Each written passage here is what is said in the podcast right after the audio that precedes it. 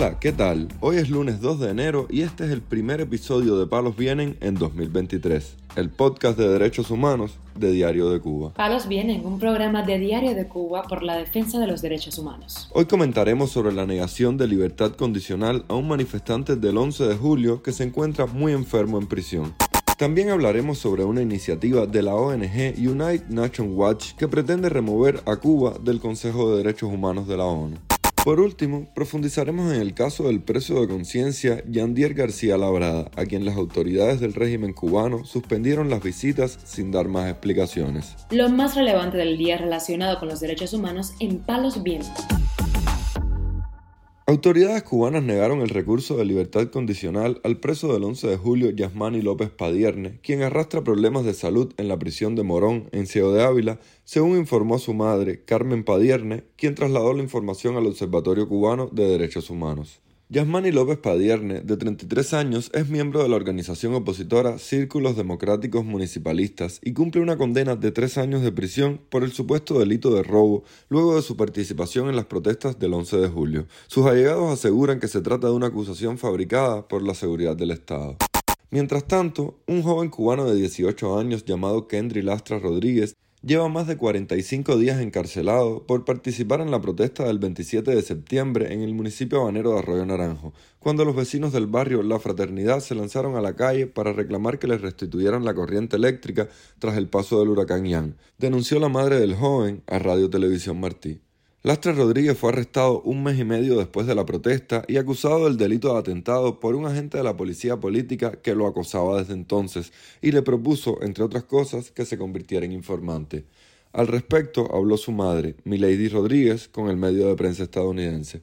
Profesor Ignacio, final del mes de octubre, interceptó en el camino, tuvieron un debate de palabras, hijo le dijo que no iba a trabajar para él tuvieron una discusión bastante amplia. Él le llamó patrullero, al final no lo montó. Vinieron a hacer su detención y lo sacaron a golpe limpio. Le fracturaron tres costillas, lo llenaron de moretones, lo sacaron descalzo, sin camisa, lo llevaron para la unidad de Capri, de ahí lo trasladaron hacia Villa Marita. Cuando yo fui allí donde estaba detenido en el Capri, que pregunté por su situación legal, me dicen que él ha sido acusado por el agente Ignacio del delito de atentado. Dicen que él le había sacado un cuchillo a Ignacio, cuyo cuchillo aparece al cabo de 15 días. Se supone que si él le sacó un cuchillo a Ignacio en esta discusión, él debió haberlo montado en el patrullero, cosa que no hizo. Milady Rodríguez y su esposo, José David Hernández Ferrer, quien es padrastro del joven, son miembros del movimiento Opositores por una Nueva República, que encabeza José Díaz Silva, quien recientemente se exilió en Estados Unidos. Mientras tanto, el activista cubano Magdiel Jorge Castro denunció haber recibido amenazas anónimas para intimidarlo a raíz de que el gobierno de Bolivia, donde reside de forma legal desde hace varios años, lo expulsara acusándolo de interferir en cuestiones políticas internas. Amenaza que reciba, amenaza que haré pública. Perfiles anónimos dando lecciones de valentía mientras se ocultan para intimidar. Lo repito, no hay miedo cuando hay convicciones. El miedo hace rato se cambió de bando, escribió el joven en su cuenta de Twitter. Jorge Castro adjuntó en su denuncia varias capturas de pantallas con mensajes enviados desde un perfil llamado Ángel Dark, quien desde finales del año 2021 lo venía amenazando con informar a las autoridades de Bolivia y Cuba de sus intenciones para que lo deportaran y procesaran en la isla por sus delitos y vínculos con la CIA. El activista cubano mostró varios mensajes provenientes de dicha cuenta, hasta otros más recientes, donde se alegraba de su expulsión de Bolivia y lo amenazaba con que iría a prisión en Cuba por presuntos crímenes que había cometido.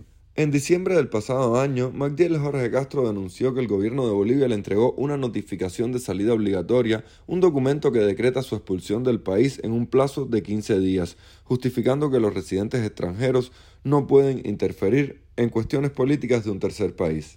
Por otra parte, el director ejecutivo de la ONG United Nations Watch, Hiller Neighbor, exhortó a activistas de organizaciones internacionales a continuar exponiendo las violaciones de derechos humanos perpetradas por la dictadura cubana con el fin de remover al país del Consejo de Derechos Humanos de las Naciones Unidas, informó Radio Televisión Martí.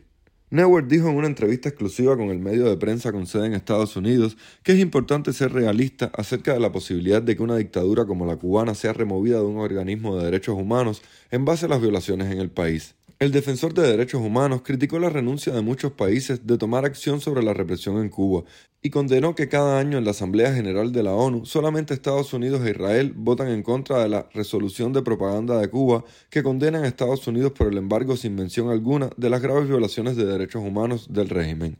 El director de la ONG también instó a activistas a continuar preparando el terreno para presentar las denuncias de violaciones en Cuba y afirmó que United Nations Watch apoya toda moción para la expulsión de Cuba del Consejo de Derechos Humanos, cuya sede es en Ginebra.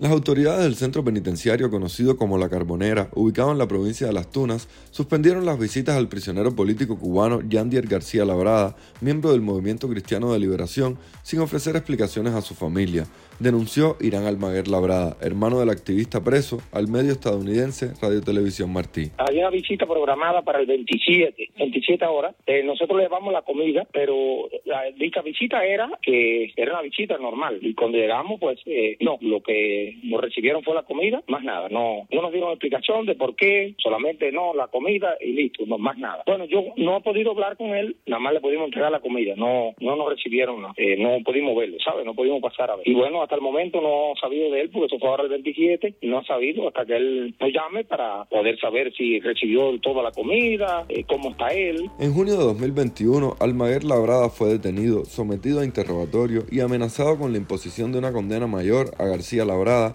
quien entonces llevaba ocho meses encarcelado sin haber sido sometido a juicio. Un mes después, García Labrada fue finalmente sentenciado a cinco años de privación de libertad, pena máxima que solicitaba la Fiscalía. García Labrada fue condenado por los supuestos delitos de desacato, atentado a la autoridad y propagación de epidemias en un juicio que fue calificado como lleno de irregularidades. Eduardo Cardet, coordinador nacional del Movimiento Cristiano de Liberación, denunció que en el juicio contra García Labrada el acusado no pudo presentar testigos a su favor. La suspensión de visitas recientemente denunciada por Almaguer Labrada no es la primera que sufre su hermano, ni la única forma de represión a que ha sido sometido en la cárcel. En junio pasado, Almaguer Labrada informó que García Labrada llevaba tres meses aislado totalmente, y en abril el prisionero político cubano había sido golpeado y enviado a una celda de castigo. En enero de 2021, la Comisión Interamericana de Derechos Humanos emitió una resolución que otorgó medidas cautelares de protección a favor del opositor cubano. El organismo regional consideró que el activista del Movimiento Cristiano de Liberación se encontraba en una situación de gravedad y urgencia de riesgo de daño irreparable a sus derechos. Un perfil sobre Yandier García Labrada, publicada en Radio Local de Manatí en 2017, resaltó su dedicación al trabajo y su humildad. El reporte indicó que lo conocen como el vaquero y que trabajó por varios años en la empresa de flora y fauna en la atención a los cocodrilos americanos que habitan en la Reserva Ecológica Bahía de Nuevas Grandes, La Isleta, al norte de las Tunas. Palos Vienen, un podcast de derechos humanos de Diario de Cuba con la producción y conducción de Mario Luis Reyes. Muchas gracias por acompañarnos este lunes en Palos Vienen, el podcast de derechos humanos de Diario de Cuba. Pueden escucharnos en DDC Radio, Spotify, Google Podcast, Apple Podcast, Telegram y SoundCloud. Yo soy Mario Luis Reyes. Mañana regresamos con más información.